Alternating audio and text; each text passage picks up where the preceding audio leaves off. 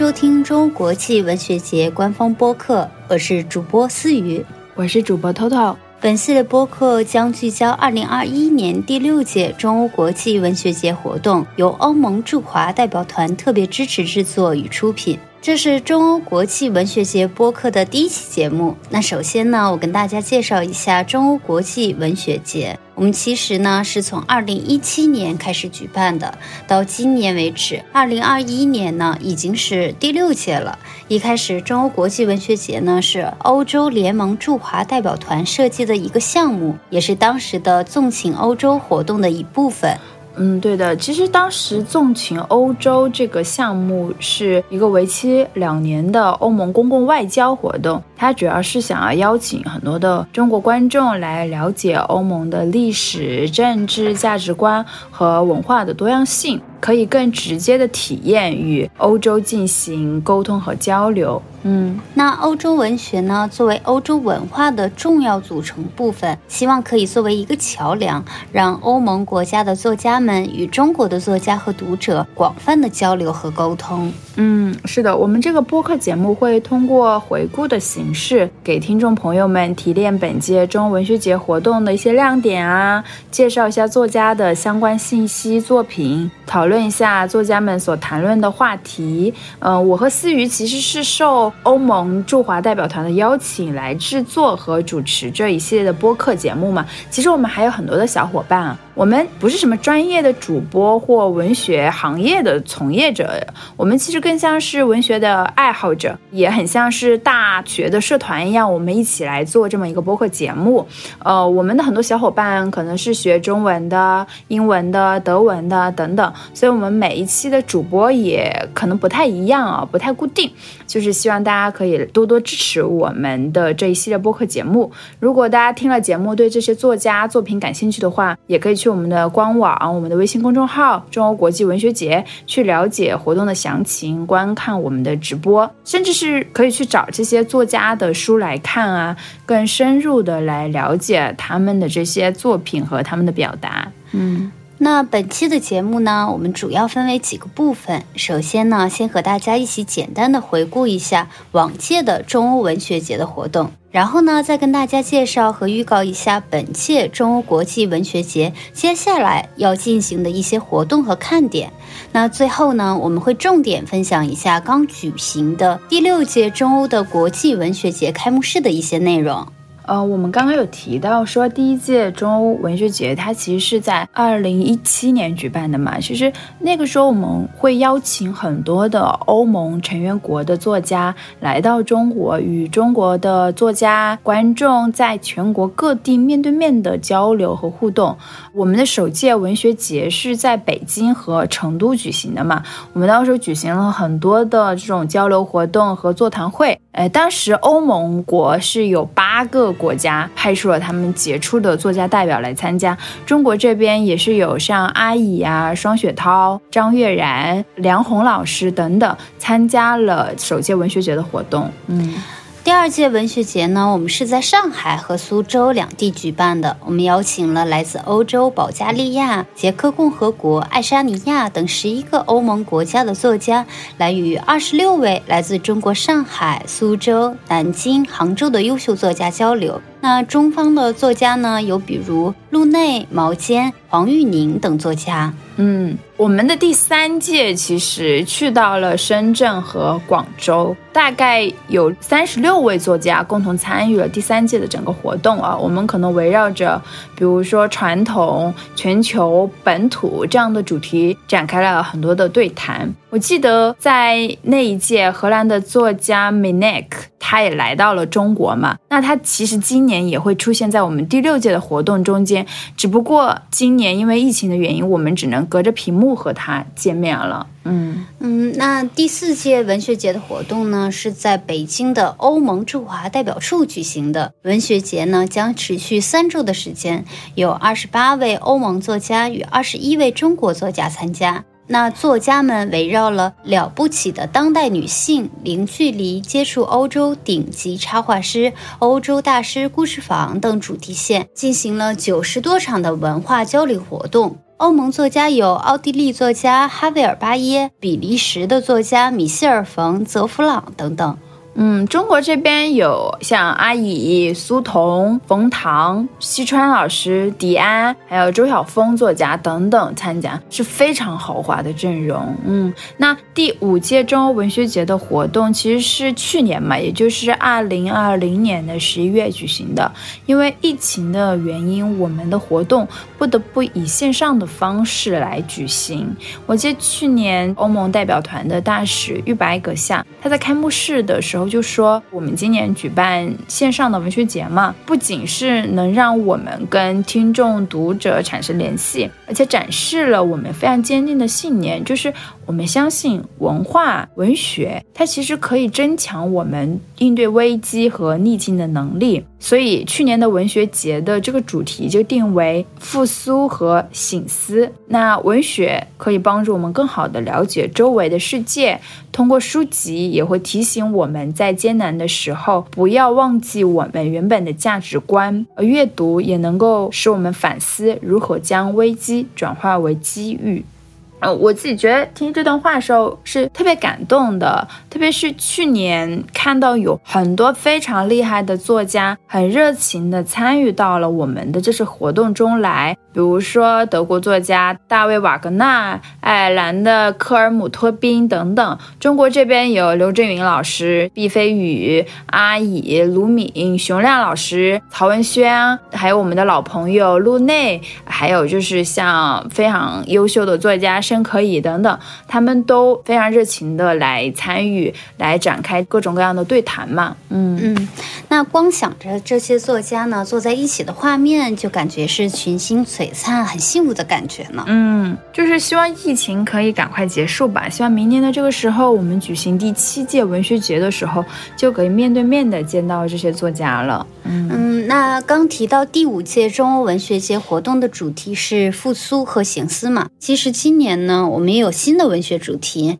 那就是女性视角字里行间。嗯，我们邀请了近五十位女性作家参与到这次的活动中来。嗯，二零二一年的十一月二十七日至十二月月十九日期间。会有十八场的线上直播，欧洲的女性作家与中国的女性作家呢将汇聚一堂，互相交流。出席的欧洲作家有葡萄牙作家莉迪亚·若热。还有波兰的乔安娜·巴托，嗯，就像我刚刚提到的那个荷兰作家 Menek，他也会参与到本次的活动中来嘛。等等，总共有十几位的欧洲作家嘛。呃，那中国这边呢，就有我们非常熟悉的张丽老师，那不勒斯的译者陈英，还有我们都很喜欢的淡豹、东来、深蓝蓝等等，是非常值得期待的阵容。嗯，今年呢，为什么会选择？女性视角字里行间这个主题呢，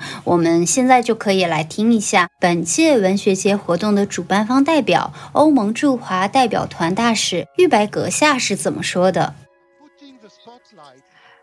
把焦点放在女性作家身上是非常关键的。首先，我们渴望让观众有机会来发现女性写作以及文化生产创造的非凡价值。女性写作的真正的价值，长期以来一直被忽视，直到上世纪才逐渐得到认可。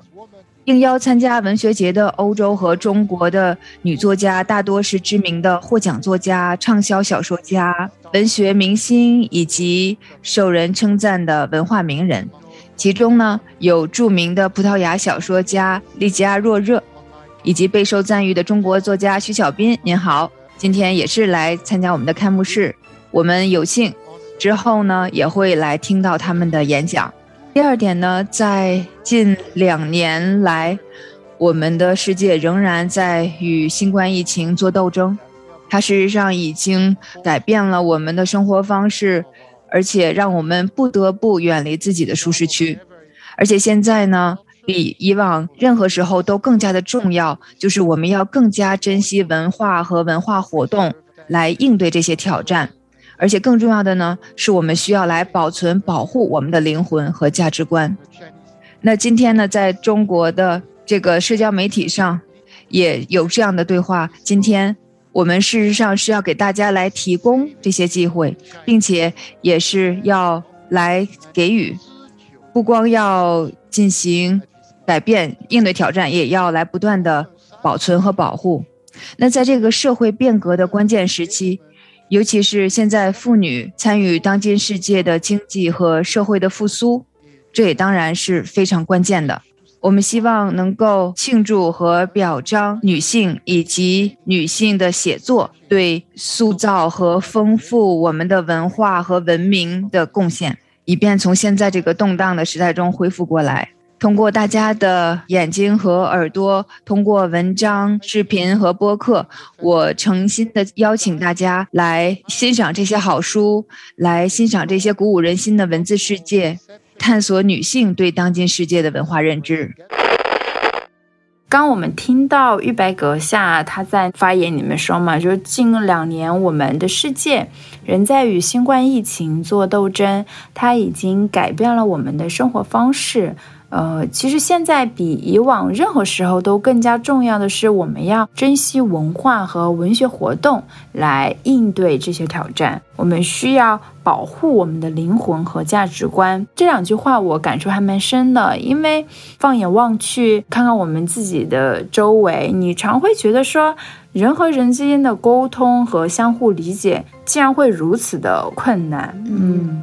那他说的这段话呢，我也是特别的喜欢。他说，嗯，诚心的邀请大家来欣赏这些好书，来欣赏这些鼓舞人心的文字世界，来探索女性对当今世界的文化认知，并且来鼓励欧洲和中国有抱负的女作家，试图通过女性的视角来关注这个世界。嗯，那我记得。张烈老师呢，在二零二零年《中国女性文学选》的序里有一篇文章呢，是叫做《文学为什么要分男女》。他在文章中呢就写到，在中国文学史上，大部分的作家是男性，大多数时候呢，我们看不到集体涌现的女诗人、女词人、女小说家、女戏剧家。对，其实世界文学史也多半就是如此。嗯，没有什么女作家，大部分都是男性。嗯。对，是，呃，这个原因当然也有很多嘛，比如女性受教育的历史相比于男性短很多。那在漫长的时间里呢，女性的受教育权是被剥夺的，啊，那没有受教育权就直接导致了女性她没有这个书写的能力。嗯，张丽老师也提到，另外的一个原因就是说，我们长久以来对女性价值的理解其实是非常单一和片面的嘛。因为在传统的价值观里面，觉得女性的价值是在家里面体现的，比如，嗯，生儿育女啊，操持家务，照顾孩子啊，老人呐，自己的丈夫，他们可能认为这才是女性的义务与价值所在。那比如说，所谓的贤妻良母，就是在家庭内部对女女性价值的一种肯定。那换言之，在传统的价值观里，我们对女性的价值判断呢，是来自于家里，而不是家外。所以说，女性的写作并不被鼓励，也不被支持。对，嗯嗯，其实在中国是在一。百年前，部分的女性才有机会像男人一样去接受高等教育，拿起笔去写自己的故事。所以，当别人问说我们为什么要这么强调女性文学呢？为什么文学要分男女呢？就是因为在女性文学里面有普遍被忽略的女性视角、女性感受和女性的立场。就拿我们自己身边的例子来说，其实像在家里的很多长辈、奶奶辈、姥姥，特别是在农村的这种可能七八十岁的很多这样子的女性，她们是没有接受过教育的。不是他们没有能力或意愿去书写自己的故事，是他们连读书的可能性都很少，就是他们根本不识字嘛，更别谈是去书写自己的故事了。嗯嗯，之所以呢想要编写这本女性文学年选，就是希望呢能将每一年散落在网络和各种期刊的女性短篇小说呢收集在一起，形成这种多声部、多维度、众声喧哗的女性。之声，从而呢建立这种文学意义上的女性共同体。他所期待的呢是女性文学年选能表现出我们时代各阶层女性生存的状态，既有这个时代最广泛意义上的女性生活，也有那种遭遇了不平凡经历的女性命运。呃，所以我们这次活动就邀请了五十几位的女性作家参与其中，也就是想建立一个文学意义上的女性共同体，让她们的声音被更多的人听到。很多可能一直在默默写作但鲜为人知的女作家们，让更多的人认识她们，看到她们。嗯，在本次的开幕式活动中，其实我们也邀请了两位非常优秀的女性作家来参与。一位是中国的著名作家徐小兵，她是编剧、画家，也是剪纸艺术家。从八十年代早期就开始发表她的文学作品，比如说有《羽蛇》《敦煌之梦》等等。她是最早获得鲁迅文学奖的，也两次获得了全国的女性文学奖。嗯，那另一位呢是葡萄牙的传奇女作家莉迪亚·若热，曾被著名的法国杂志《文学家》评为十大文学声音之一。那若热的作品呢，就是代表了最近被称为后革命一代的葡萄牙写作风格。呃，莉迪亚呢，她有两部小说呢是在中国出版的，分别是海天出版社出版的《那些人我们将铭记》，嗯，还有世纪文景出版的那本《海岸私语》。针对《海岸私语》这本书，其实我们会在之后的活动中间会有非常详细的一个交流。嗯，其实刚刚提到说开幕式嘛，在本次的开幕式中，我对于徐小兵老师的发言是非常印象深刻的，因为他列举了对他影响很大的一些欧洲的作家，比如说巴尔扎克、托马斯曼、卡尔维诺等等。他还说了很多欧洲的女作家啊，他非常喜欢的，比如说像杜拉斯、安吉拉·卡特，还有赫塔·米勒等等。其实他们也是我们这一代的文学偶像嘛。我们可以来听一下他这段精彩的发言。我是中国作家徐小斌，今年是我写作四十年，很荣幸参加这个中欧文学节。我对欧洲的文化和欧洲文学都非常的喜欢，非常的感兴趣。那么很小的时候，我就读过巴尔扎克的《人间喜剧》，印象最深的是高老头和贝姨。后来呢，我又迷上了梅里美、斯汤达、卡夫卡、罗格利叶、托马斯曼等等，很多欧洲作家我都非常的喜欢。始终如一的热爱的是卡尔维诺，对他的那个命运交叉的城堡，我印象非常深。读了他这个小说以后，还为这个买了一副塔罗牌。近几年呢，我对欧洲女作家特别的感兴趣，从尤瑟纳尔到杜拉斯，从安吉拉·卡特到赫塔·米勒，他们的书呢成了我的枕边书。我们中国的评论家有的说我的有一些作品和安吉拉·卡特的有暗合的趣味之处，我也为此深感荣幸。我们中国女作家的写作呢由来已久，但是女作家写作不一定就是代表女性写作，女作家写作也有可能是中性写作。真正的女性写作，也就是女性视角、女性话语和女性立场的女性文学，实际上是从上世纪八十年代末才真正的出现。到了一九九五年，中国出现了真正的女性文学热。一九九五年正好是世界妇女代表大会在中国召开，当时呢，中国涌现出很多优秀的女作家。葡萄牙传奇的女作家莉迪亚·若热，她在发言中呢，也分享了她与文学的深刻连接。嗯，但是她更多的是结合自己的生活经验，比如说她小时候在文学中了解到大人的世界，再到后来她去到非洲了解到战争，看到战争的残酷呢，这让她开始站在别人的角度去看问题。我开始读书的时间非常早，在我的家里呢，我是住在一个葡萄牙的农村，我的家人们通常都移居到了不同的大洲，孩子们和女人们单独留在家里，在晚上的时候呢，女人们呢会让我来作为读者给他们读书，这个时候他们来做一些缝纫。还有编织篮子，就这样，我作为一个小孩，我开始了解到了成人的世界。我在文学中读到了灾难、欺骗和背叛。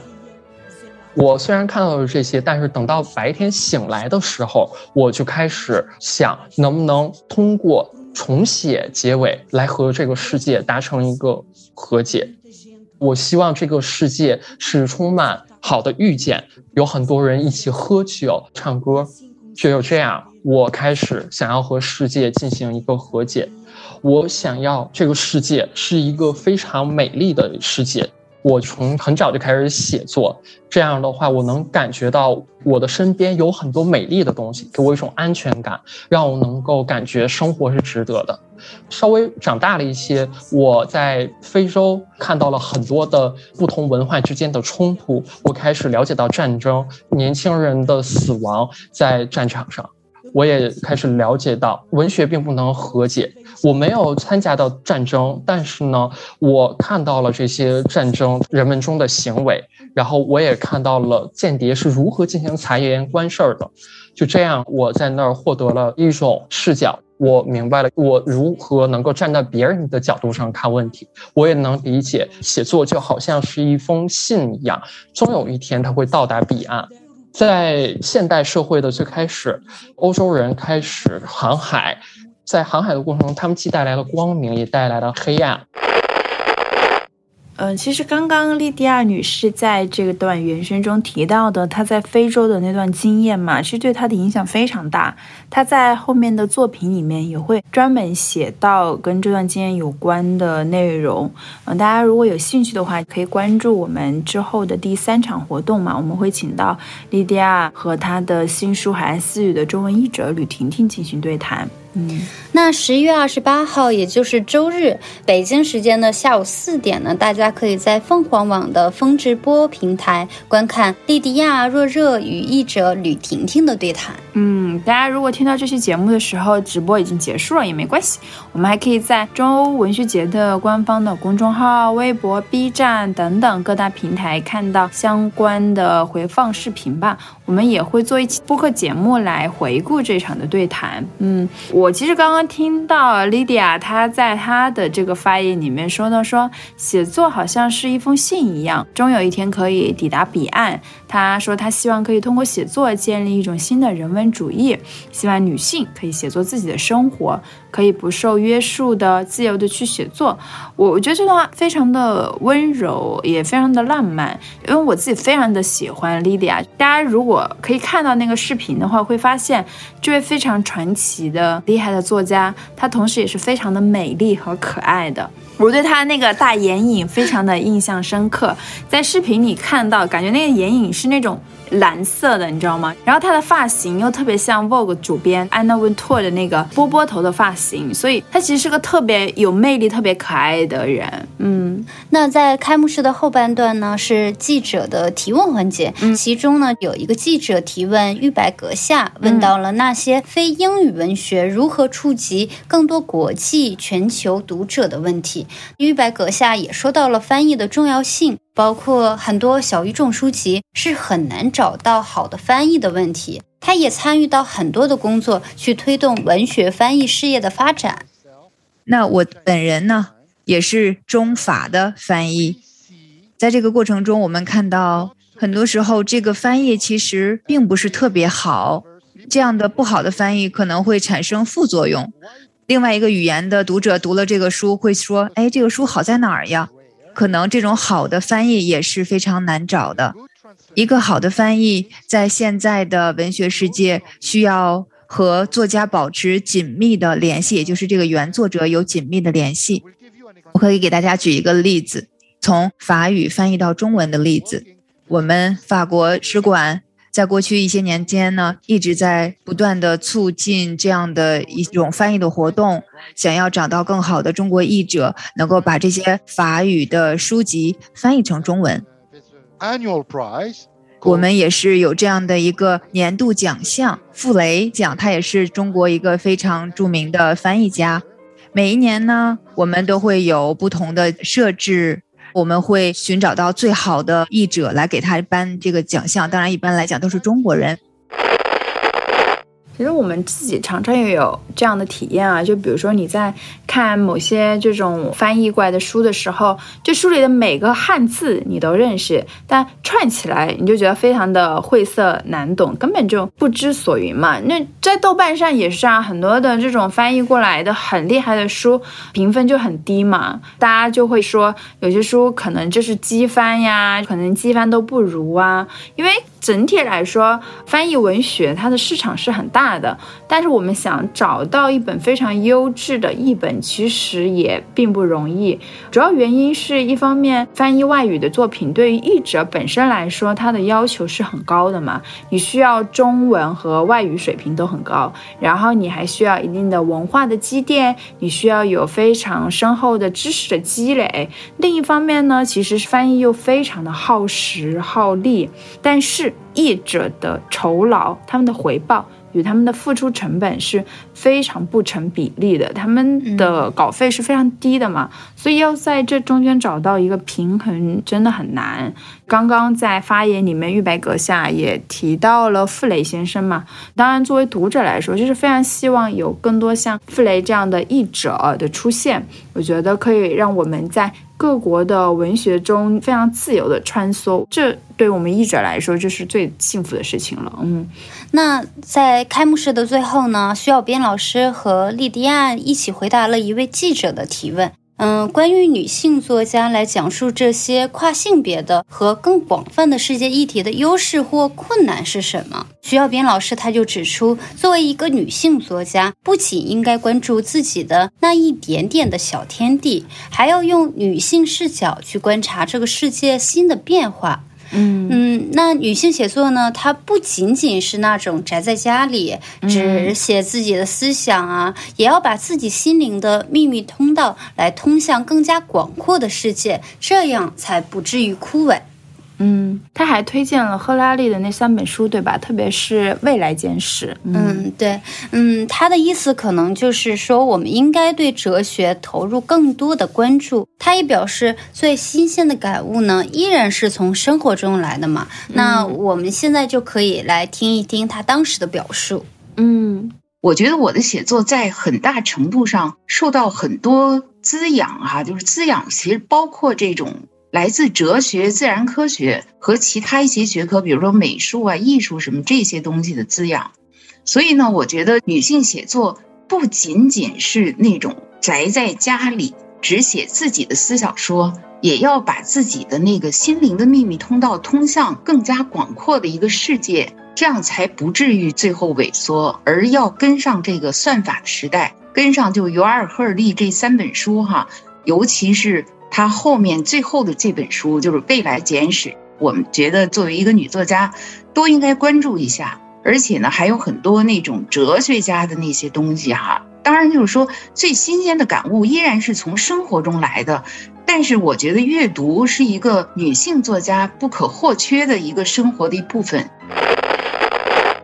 在这个开幕式的最后，莉迪亚她也对这个问题进行回答嘛。她觉得说，女作家其实既可以书写自己身边发生的事情，也可以书写自己内心的世界啊。就是女作家的这个写作是可以包容整个世界的，并不是说就应该宅在自己的一个小的空间里来进行创作。女性同样是宏大作品的作者。也可以是历史学家，他们是能够来诠释整个世界，甚至整个未来的，而且他们是能够帮助我们更好的去理解这个世界正在发生的变化。嗯嗯。